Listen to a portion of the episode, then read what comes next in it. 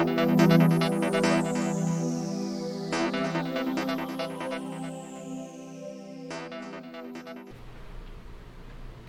家好，我是林子璇，今天跟大家分享二零二一年九月份的运势。那我们九月是从什么时候开始啊？是从九月七号才开始哦，一直到十月七号，不是从九月一号开始哦。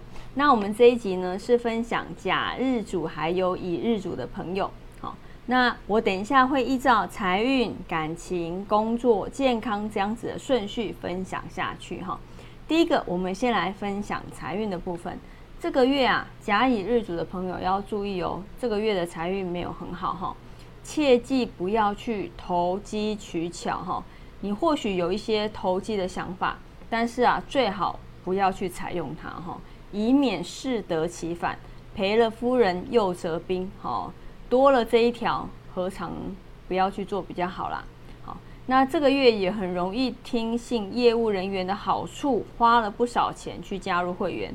好，这个月耳根子比较软，自己要注意一下哦。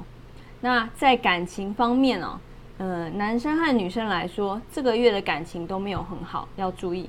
那有感情的朋友，或者是你正在追求对方的朋友哈，那因为容易说错话的关系，造成对方心里的一个不高兴。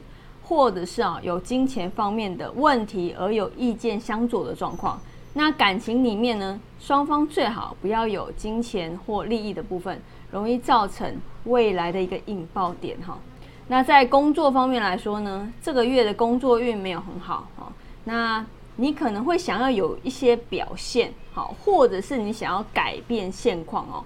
那现况不管是规矩或者是规则，你都会想要去改变它。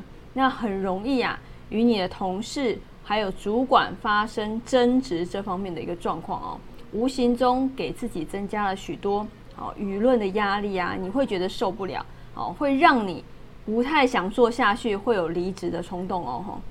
那以健康方面来说，这个月啊要注意，呃情绪起伏会大一点，那注意就是便秘啦、心悸啦、失眠哈这方面的状况，多吃一些像益生菌。海鲜类，哈，一些少量的甜食是没有关系的，然后这些都是有助于你的身心健康哦。